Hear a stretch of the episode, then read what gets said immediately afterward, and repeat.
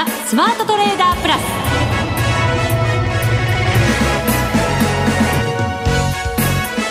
全国のリスナーの皆さんこんにちは。内田まさです。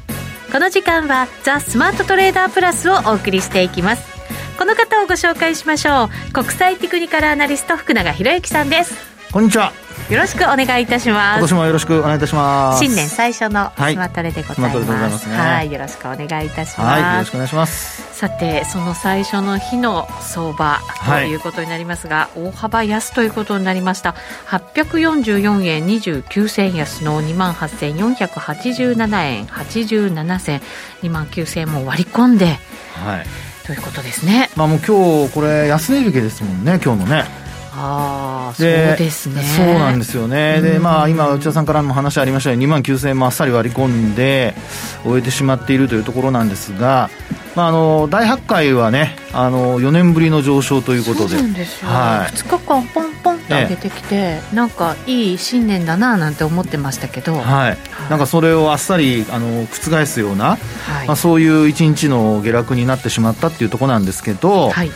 あの、まあ、後ほどまた、あの、お話はしたいと思うんですが、あの、まあ、やっぱ兆しというのがやっぱ結構ありまして。なんとなく福永さん、慎重でしたもんね。そうですね。で、あの、はい、このね、あの、放送をお聞きの方はもうよくご存知だと思いますが、あの、日経平均とトピックスだけじゃなくて、もう一つの指数についてもお話してるじゃないですか。500ですね。はい。はい。なんと昨日は500はマイナスでしたからね。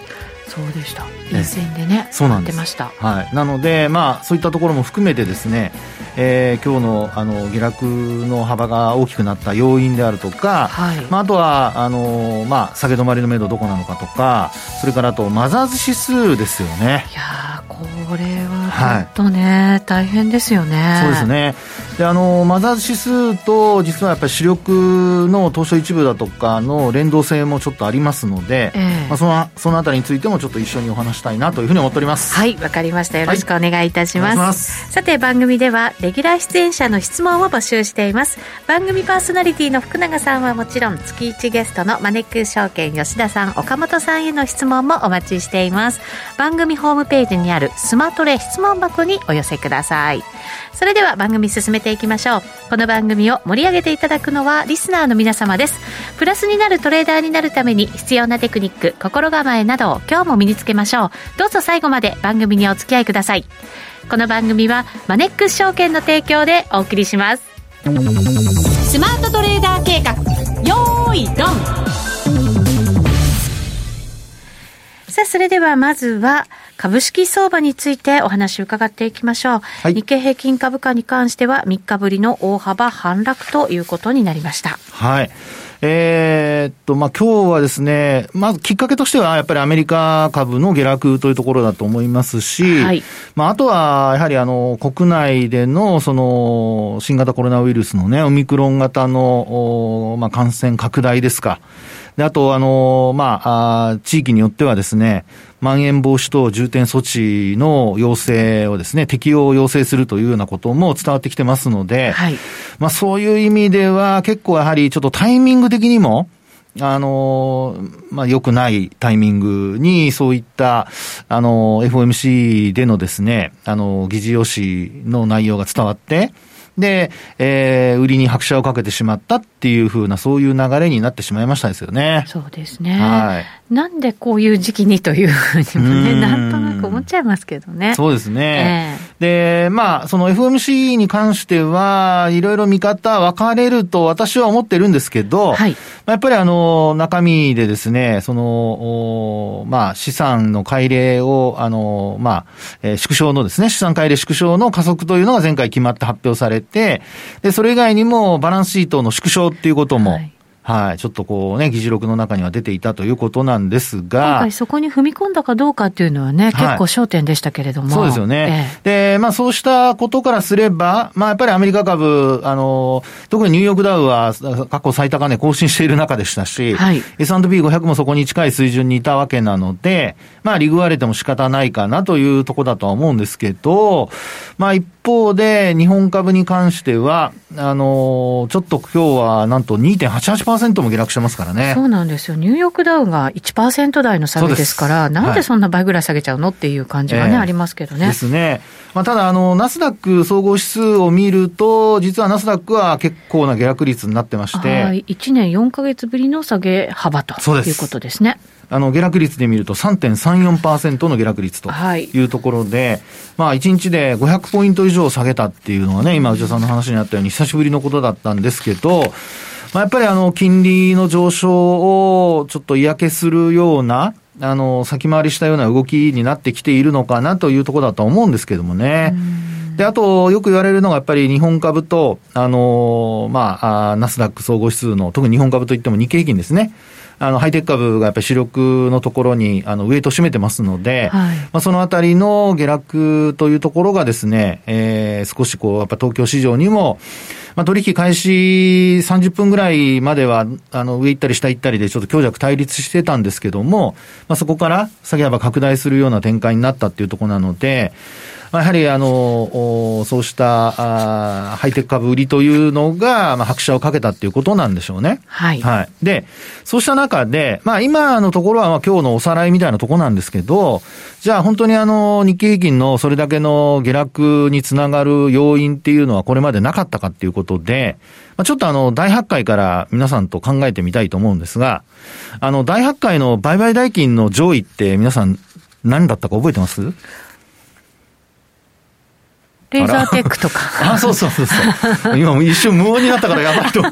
危ないと思って。放送事故になると思いました。怒られちゃうとこじゃない。考えました。本当に考えちゃいましたね。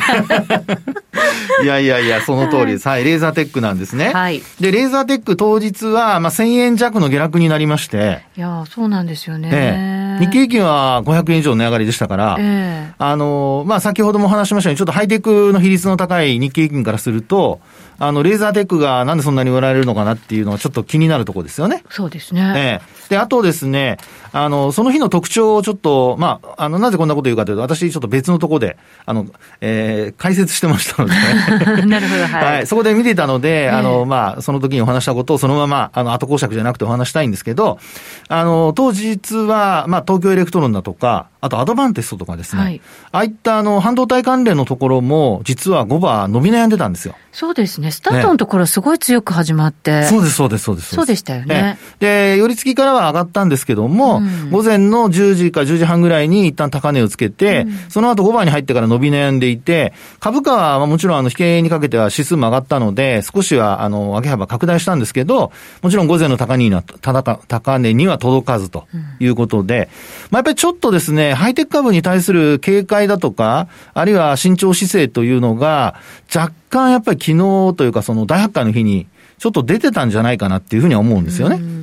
アメリカ金利上げ始めると結構テック銘柄的なところって買われるっていう結構ありますけどね。そうですね。えまあ、ただ、その実際に上げてませんから まあこれからなんですね、これからですからね。やっぱマーケットはどうしてもそういう意味では先に警戒の方で、あの、織り込むっていう、そういうね、あの、プロセスを踏むわけなので、はい、まあ、それが、まあ、一つ今、あの、起こっているのかなというところだと思うんですけど、はい、あともう一つの要因としては、あの、先ほども話しましたように、昨日日経500がマイナスだったんですよ。そうなんですね。でね、25日線まではもちろん下げてなかったんですけど、えー、75日線を下回って、で、あと、あの、5日線も、あの、まあ、一時下回るようなところに接近してたんですよね。ヒゲでね。はい。はい。で、そこから今日はもうなんとですね、あの、まあ、窓を開けて大きく下落して、25日線に加えて、なんと200日移動平均線を下回っちゃってるんです。ああ、これも安値引けなんですね。そうなんですね。で、あの、まあ、昨日のその下落、日経平均は30円ほどのプラスで終えて、で、トピックスは終日プラスでしたから、まあ強い動きだったんですけど、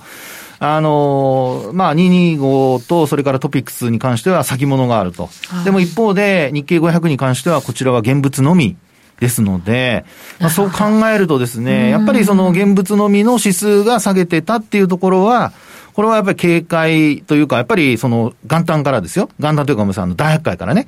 あの、そうしたハイテク株の変調に加えて、えー、日経500もやっぱ中古型株、あるいは巣ごもり関連とか言われている銘柄が、あの、多か、多い、多いんですよね、あの、ウェイトが。ウェイトが高いので、まあそういう意味ではそういったところが売られてるっていうところも、その指数の上昇そのものをですね、えー、本当にこれ、あの、信じていいのかどうかっていうね、ところに、まあ、つながったのではないか。まあ、そして、えー、今日ですよね。えー、アメリカ株の下落、特にあのナスダックのですね、3%以上の下落を受けて、まあ、日本株で見ても、ハイテク株の上値が重たそうに見えてる中で、まあ、一気に売りが広がったというですね、あそういう流れではないかなというふうに私なんかは見てるんですよね。なるほど、そうですね。はい私さっきあの日経平均2日間上がって、いい新年がね、始まったみたいなことを言いましたけど、はいはい、その裏ではいろんな動きがあって、兆しがね、そこに感じられたわけなんですね。そうですね。まあでも本当に内田さんの話のように、あの、上塗、えー、まあ2日間上昇で、あの、えー、そうですね、年間3日間の、あの、大発会から3日間の上昇の、あの、まあ、勝敗でですね、ええ年間の勝率をこう、まあ、出すとかっていうのがあったりするんですけど、あの株式手帳に書いてあります、あ、そうですか。すいません。隅々まで読みます。それ見るとですね、はい、あの、年始大発会と2日目まで上昇すると、まあ、6割以上、最低でも6割以上の上昇確率なんですよ。1日目と2日目？はい。はい。で、もう1日目が上がっただけでもう6割以上なんですけどね。うん、ですから、あの、大発会の日に上がってれば、基本は、あの、年末は高いというのが、過去、えっ、ー、と、1949年以降ですかね。のデータで見ると、そええ、そこまであの非常に高いあの勝率になってます。でもなんとなく今日こんなに大きく下げたから、それ言われてもなんとなくね、ちょっとしょぼんとしちゃいますけど。にしかならないってことな。んですよね。いや、なのでですね、えー、一応やっぱ見ておかないといけないのは、あの、この下落がですね、あの、本格的なトレンド転換につながる第一歩なのか、はい、それとも、これまで何度かお話しているかと思うんですけど、あの、高値と安値の間のこの持ち合い？あの、高値と安値というのはこれ8月、昨年の8月の20日の安値から9月の14日の高値までの、あの、まあ、これあの、取引時間中の終値ベースで見ていただければと思うんですが、これを、あの、それぞれ、えー、高値の起点と安値の起点にして、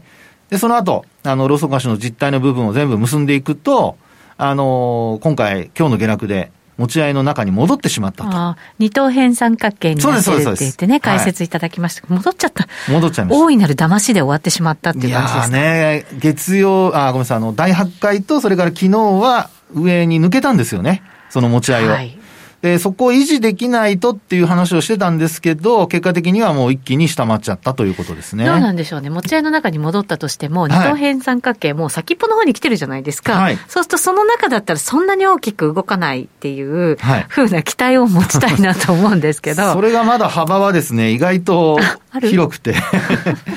えっと、高値と安値の幅がやっぱり、えー、1500円ぐらいありますね。まだあるんですね。はい。ですから、あともう一回800円下げて、ようやく下限に到達っていうような、そんな状況でしょうかね。なるほど、そうか、はい、そこをまた下に抜けちゃうっていうことも、はい、可能性としてはないわけじゃないですもんね。そうですね。で、あのー、まあ、直近で言うとですよ、あのー、まあ、12月の、これは日付で言うとですね、えー、20日。はい。終値ベースで2万8000割れがありました。2万7937円。はい。はいで、あと、あの、まあ、仮にそこを、まあ、今割り込むとかいう話じゃないんですけど、あの、仮に下落が続いたとしても、さっきお話した8月、昨年の8月20日ですね。うん、ここの安値が2万、えー、これ6000円台なんですけどね。2万6954円というのがあるので、うん、ここを割り込まなければ基本的にはまあ、持ち合いの中と。はい。三角持ち合いになるのか、ボックス相場になるのかのその違いだけですね。うん、ということで、ちょっとやっぱり年始から3万円乗せというのは、あの、若干後退したかなという、そういう流れですよね。やっぱりなんかこの3万円付近に行くと何かがあって、またね、下に突き落とされるっていうのが、もうなんか続きますよね。うん、ねえ、うん、で、あの、マザーズ指数の話もちょっとだけしておきますと、はい、昨日の時点でマザーズはもう、あの、えー、年初来安値更新しちゃったじゃないですか。昨年来安値ですか。はい。はい。ということで、これはマザーズと日経平均の連動性を見ても、マザーズ指数があの過去下げ止まると、主力株も下げ止まってたんですけど、今回のようにですね、マザーズが下げ止まらないとなると、ちょっとですね、あの、東証一部の、まあ、銘柄に関しても、厳しい状況が今後ひょっとしたら続くかもしれないなというところがですね、これも、あの、過去の統計上は現れてるデータなんですよね。ある意味、マザーズ指数が先行指標になってしまうと。そうです。はい。ですので、マザー指数の下げが止まらないと、基本的には、あの、まあ、やっぱり信用取引とかで、あの、主力株を今度換金売りっていうようなこともね。いや、出てますよね。えー、12月はね、IPO でそうした動きがあったんですけど、えー、あったと聞いてるんですけど、今回は、まあ、年始のこの下落で、まあ、どこまで本当に主力株耐えられるかどうかっていうところでしょうかね。マザーズ指数、どこでいつ下げ止まりますか？これはですね、ええ、あの、もう、ピボナッチか何かで見るしか下げ止まりの目処なくて、ね、本当にちょっとびっくりするぐらいなんですけど、え、まあ、基本的にはですね、もうあの、えー、っと、61点、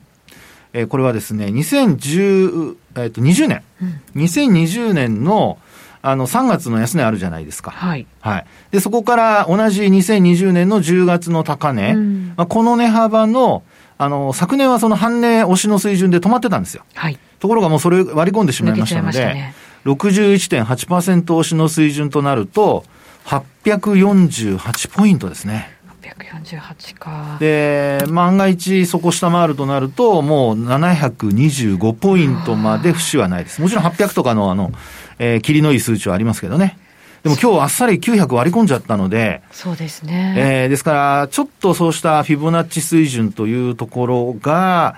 まあ、下げ止まりのめどとして、えー、機能するかどうかっていうところが今後、あの、試される展開になるのではないかっていうところでしょうかね。マザーズちょっと見といた方が良さそうですね。そうですね。ねマザーズはあの下げ止まって、うん、えー、本格的に反発できるかどうか、ちょっとそのあたりが注目ポイントでしょうね。わかりました。はい。以上、スマートトレーダー計画、用意ドンでした。続いては、マネックス証券からのお知らせです。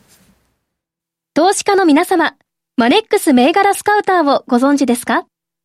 マネックス銘柄スカウターは、マネックス証券に口座をお持ちの方が無料でご利用いただける日本株銘柄分析ツールです。マネックス銘柄スカウターでは、売上高や営業利益など重要な業績指標を過去10期以上にわたりグラフ表示することができます。自分でデータを整理する手間をかけずに、長期的な視点で企業を分析することが可能です。また、マネックス銘柄スカウターには、10年スクリーニングという機能がございます。通常提供されているスクリーニング機能は、直近の通期業績や今期の会社予想などを対象にすることが多いのですが、10年スクリーニングなら過去10年間の業績や直近の四半期業績での銘柄選びが可能なので、長期視点で自分に合った銘柄を探し出すことができます。さらに、マネックス銘柄スカウターはスマートフォンへの表示最適化も行っているので、外出先などでも場所を選ばずスムーズに銘柄分析を行っていただけます。また、マネックス銘柄スカウターの活用術も、マネックス証券のセミナーやホームページで紹介していますので、ぜひご覧ください。マネックス銘柄スカウターは、マネックス証券に口座を開設いただくと、無料でご利用いただけます。マネックス証券の口座は、無料で開設できます。日本株投資の強い味方、マネックス銘柄スカウターをぜひお試しください。マネックス証券での取引に関する重要事項。マネックス証券が扱う商品などには価格変動などにより元本損失、元本超過損が生じる恐れがあります。投資にあたっては契約締結前交付書面、目論見書の内容を十分にお読みください。マネックス証券株式会社、金融商品取引業者、関東財務局長、金賞第165号。ザスマートトレーダープラス今週のハイライト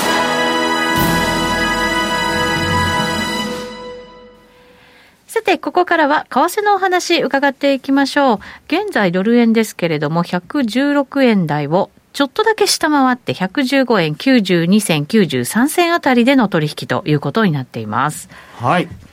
えー、まあ、前回の放送では、まあ、あの、115円の40銭、50銭台ですかね。51銭。はい。あの、昨年の11月につけた高値を抜けるかどうかっていうところだったんですけど。おっしゃってましたよね。はい、あの、為替は、ドル円に関しては上方向で、えー、そして、えー、株については、はい。ちょっとなっていう感じでしたからね。ねえー、まあ、本来はね、あの、ドル高で株高っていうね、日本株に関しては、そういう、あの、話、あるいは流れになるとこなんですけど、まあ、やっぱり、残念ながらね、そういうふうに考えたところがちょっと、まあ、現実になっちゃったというところですかね。はい、で、あの、まあ、ドル円に関しては、もう基本的にその、今、先ほどお話したような、あの、昨年のその115円の51銭台ですかね。これをですね、下回らなければ、まあ今ちょっと上値がこう抑えられているような感じになってますけど、はい、基本的にはまだ上昇トレンドだと思うんですよね。うん、ですから、あの、まあよく見ている、あの、ボリンジャーバンドなんかでこう見ていただくと、えー、バンドの上に乗っかった状態で、バンドも広がった状態ですので、うん、まあそういう意味では、あの、ドル円のですね、えー、上昇、今一服してますけど、まあ、その後、あのー、まだ、えー、16円台戻したり、あるいは17円を目指すような展開っていうのが考えられるんじゃないかってとこですね。はい。で、そこでですね、じゃあ本当にあの116円台、もう一回高値超えるのかどうか、そこをちょっと皆さんにですね、あの